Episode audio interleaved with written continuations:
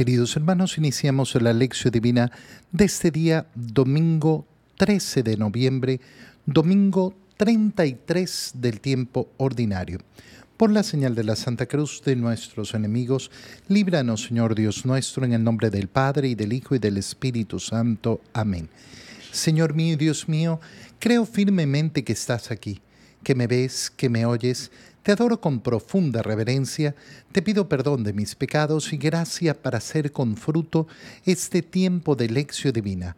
Madre mía Inmaculada, San José, mi Padre y Señor, Ángel de mi guarda, interceded por mí. En la primera lectura de este día domingo, leemos el libro del profeta Malaquías, capítulo 3, versículos 19 al 20. Ya viene el día del Señor ardiente como un horno, y todos los soberbios y malvados serán como la paja. El día que viene los consumirá, dice el Señor de los ejércitos, hasta no dejarles ni, ni raíz ni rama. Pero para ustedes, los que temen al Señor, brillará el sol de justicia, que les traerá la salvación en sus rayos. Palabra de Dios. Como ya hemos dicho varias veces en los últimos días, los últimos, eh, los últimos días, los últimos domingos del año litúrgico, la Iglesia los dedica a la reflexión del día final, a la reflexión de las realidades últimas, es decir, a la parucía del Señor, que significa la segunda venida del Señor, al día del juicio. Y leemos en el libro de Malaquías en este domingo justamente esto. Ya viene el día del Señor.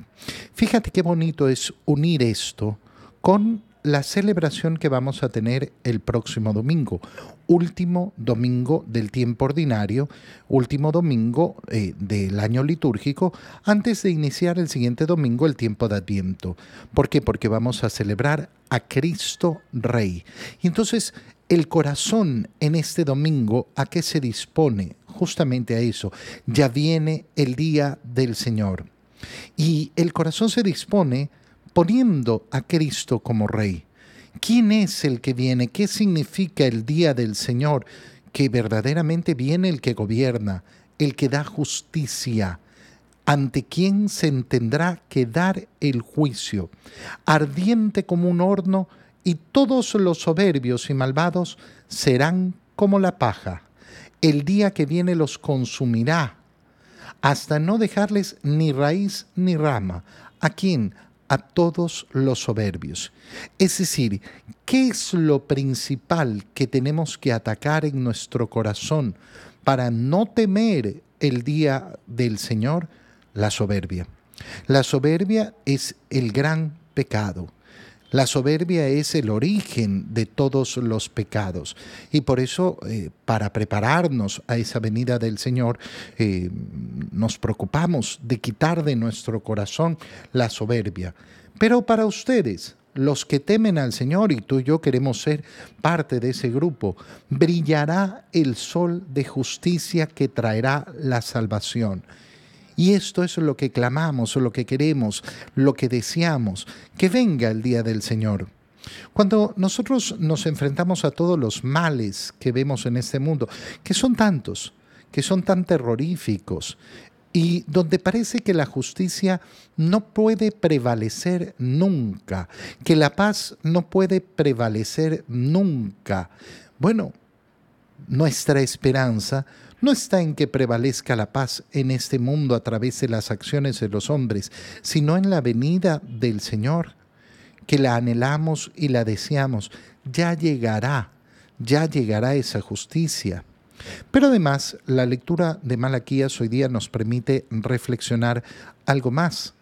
El día del Señor se acerca y esto es una realidad siempre en nuestra vida, aunque nos queden 99 años por delante de vida. La realidad es que todos los días nos queda un día menos en este mundo. Qué importante recordarlo. Qué importante recordar que ni tú ni yo nos hacemos más jóvenes. Nunca. nunca vamos para atrás en el tiempo. Vamos para adelante. Y por tanto tenemos la obligación siempre de eh, contemplar el punto final. No, a mí me queda no sé cuánto, no sabes cuánto te queda. Siempre tenemos que contemplar el punto final. Y eso nos tiene que invitar a decir, oye, el tema de convertirnos, el tema de verdaderamente poner nuestro corazón en el Señor, no es para mañana, es para hoy, es para ahora. Mañana no, mañana no, no, no, no podemos esperar, eh, esperar que llegue, sino que tenemos que transformarnos hoy. ¿Por qué? Porque viene el día del Señor. En la segunda lectura, leemos la segunda carta de San Pablo a los tesalonicenses, capítulo 3, versículos 7 al 12.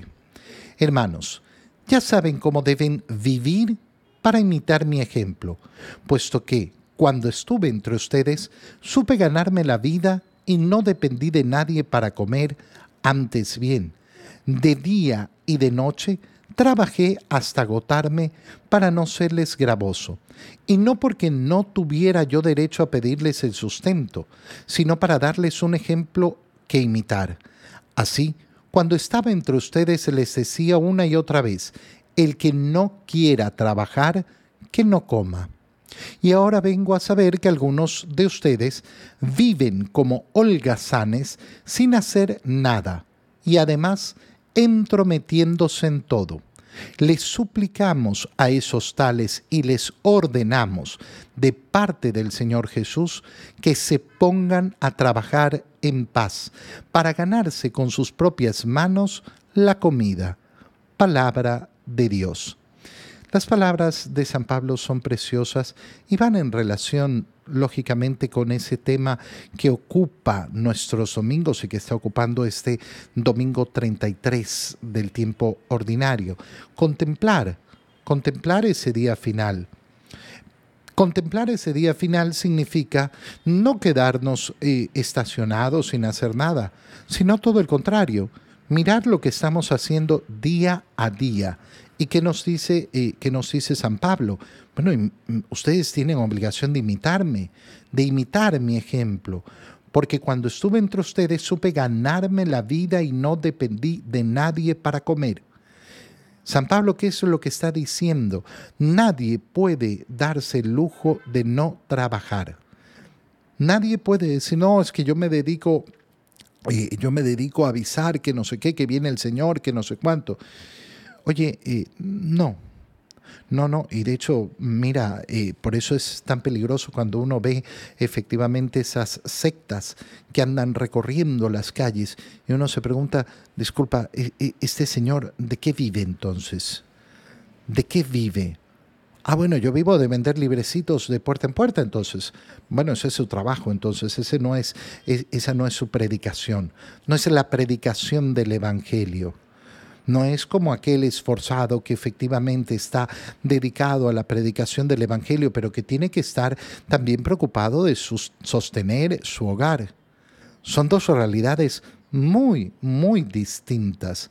Entonces el Señor, eh, eh, San Pablo, perdón, nos está invitando a darnos cuenta, todos, todos tenemos que trabajar. Y claro, aquel que es vago en este mundo, aquel que no hace nada en este mundo, ¿a qué se dedica? A estar metido en la vida de los demás, a estar metido en la vida de los demás.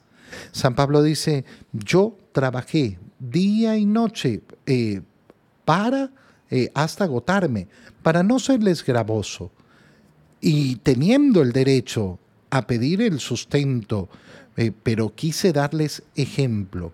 Y por eso les decía una cosa tan clara y tan evidente, el que no quiera trabajar, que no coma. El que no quiera trabajar, que no coma. Y ese es el modo en que efectivamente funciona la predicación del Evangelio. Y ese es el modo en el que tiene que funcionar nuestra vida.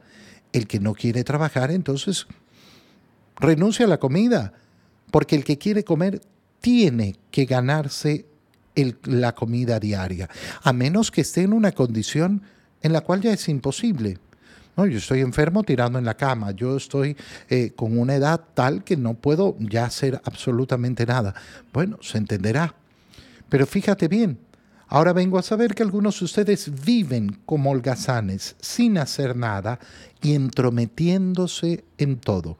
Claro, porque si al final del día yo no tengo mis preocupaciones, ¿a qué me dedico? A la vida de los demás, a meterme en la vida de los demás.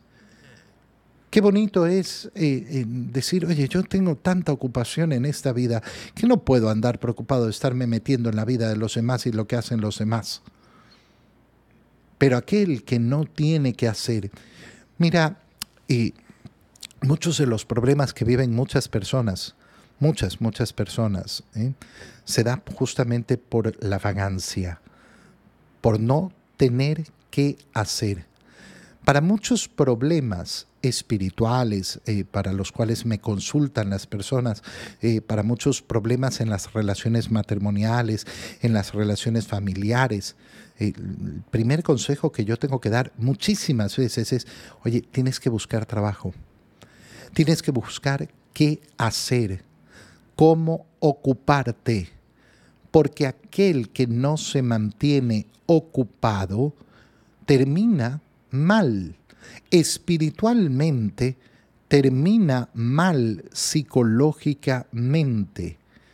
Termina efectivamente, como dice San Pablo, holgazaneando, metido en la vida de los demás eh, y con preocupaciones vanas, preocupaciones tontas, pero además con una deterioración en la salud psicológica, porque el no tener utilidad el no eh, estar aportando, bueno, destruye, destruye la psiquis humana. En el Evangelio, continuamos con la lectura del Evangelio de San Lucas y leemos el capítulo 21, versículos 5 al 19. En aquel tiempo, como algunos ponderaban la solidez de la construcción del templo y la belleza de las ofrendas votivas que lo adornaban, Jesús dijo, días vendrán en que no quedará piedra sobre piedra de todo esto que están admirando.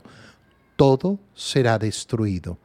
Entonces le preguntaron, Maestro, ¿cuándo va a ocurrir esto y cuál será la señal de que ya está a punto de suceder?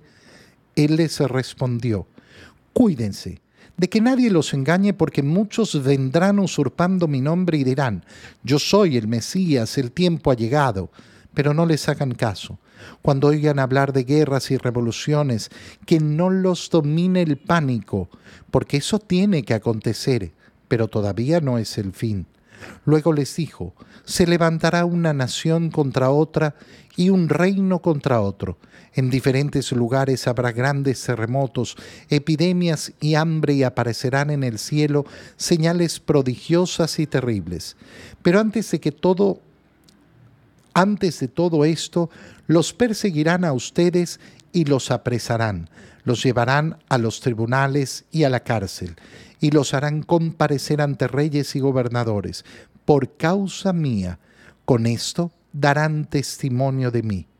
Grábense bien que no tienen que preparar de antemano su defensa, porque yo les daré palabras sabias a las que no podrá resistir ni contradecir ningún adversario de ustedes. Los traicionarán hasta sus propios padres, hermanos, parientes y amigos.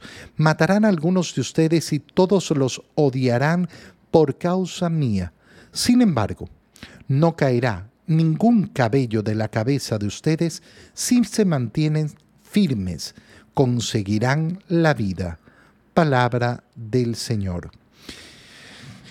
Jesús propone tratar eh, justamente eh, esa realidad última de la cual estamos hablando.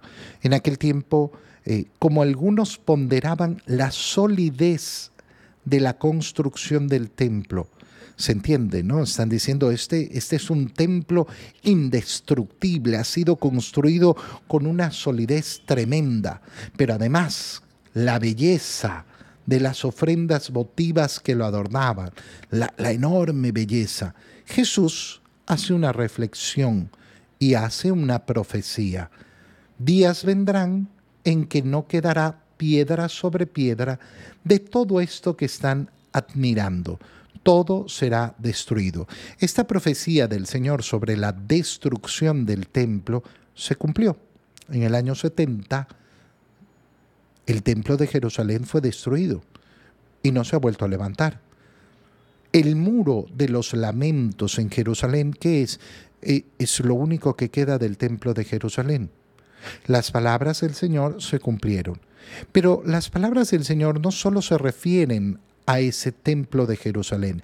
Días llegarán en que todo será destruido. Está haciendo referencia al día final, al día del juicio final. Entonces, eh, efectivamente, eh, hay esa doble dimensión. Y entonces le preguntan al Señor, ¿cuándo va a ocurrir esto? ¿Cuál será la señal de que ya está a punto de suceder? Y fíjense lo que comienza a decir el Señor, porque porque nos vamos a enfrentar a dos realidades. Cuando el Señor habla de esa realidad última del día del juicio, hay que partir siempre de lo que ha dicho con claridad. Nadie conoce el día ni la hora. No es parte de la revelación que tiene que entregar el Señor decir cuándo va a ocurrir el día final. No es una información que nosotros tenemos que tener. ¿Y por qué no la tenemos que tener? Porque no nos compete. Porque Dios no ha querido que conozcamos el día final. Dios nos entrega este día. Mañana no nos lo ha entregado. No somos dueños de mañana, somos dueños de este día, de este momento en que estamos viviendo. Y Dios quiere que efectivamente pongamos nuestra mente, nuestro corazón, nuestra alma donde estamos, no donde no estamos. Y por eso efectivamente no, no entra dentro de la revelación el revelar el día final. Y todo aquel que pretenda revelar el día final mm, es, es un falso es un falso. Todo aquel, no, ya ahora sí estamos en las últimas, en las últimas, estamos llegando al final de los finales. Hermano mío, tú no tienes la capacidad de conocer eso, porque no es parte de la revelación eh, destinada para los hombres. Y entonces eh, el Señor comienza a contestar en esa clave. Cuídense de que nadie los engañe porque muchos vendrán usurpando mi nombre y dirán yo soy el Mesías y el tiempo ha llegado. No les hagan caso. No les hagan caso. Qué palabras tan claras que nos da el Señor. Y sin embargo, cuánto le cuesta a muchos escucharla. Y por eso caen una y, y otra vez en hacer caso hacer caso al, eh, al, al, estruendo. Ay, ay, ya, eh, dijeron que no sé qué, que no sé cuánto, que me llegó el WhatsApp, que me llegó el mensaje, que me llegó no sé qué. No, no vivan de este modo, no les hagan caso. Cuando oigan hablar de guerras, revoluciones, que no los domine el pánico. Muchas cosas van a tener que suceder. Y el Señor comienza a describir nación contra nación, reino contra reino. En lugares, en diferentes lugares habrá terremotos, epidemias, hambre. Aparecerán en el Señor señales prodigiosas y terribles. Pero de ahí vuelve y dice que, pero antes de eso, a ustedes los van a perseguir, los van a apresar, los van a llevar a tribunales el Señor hace referencia al día final, pero está haciendo referencia a lo que ha profetizado, es decir, a la destrucción del templo. Y antes de la destrucción del templo, los discípulos del Señor ya fueron perseguidos y seguirán siendo perseguidos. Todos los odiarán, pero no se preocupen, porque con esto darán testimonio de mí. Ustedes tranquilos, yo les voy a dar las armas para defenderse, para que sus palabras no puedan ser contradecidas por ningún adversario. Los traicionarán, hasta sus padres, hermanos, parientes, amigos, mm, los matarán, los odiarán por causa mía. Y sin embargo, y aquí lo bello y lo hermoso, no caerá ningún cabello de la cabeza de ustedes. Si se mantienen firmes, conseguirán la vida. ¿Cuál es el mensaje que nos está transmitiendo el Señor? Van a suceder cosas terribles, sí. Mantente firme, mantente en calma, camina el camino del Señor y si te mantienes firme, conseguirás la vida. Te doy gracias, Dios mío, por los buenos propósitos, afectos e inspiraciones que me has comunicado en este tiempo de lección divina. Te pido ayuda para ponerlos por obra. Madre mía Inmaculada, San José, mi Padre y Señor, Ángel de mi guarda, interceded por mí. Queridos hermanos, un feliz domingo para todos. María, Madre de la Iglesia, ruega por nosotros.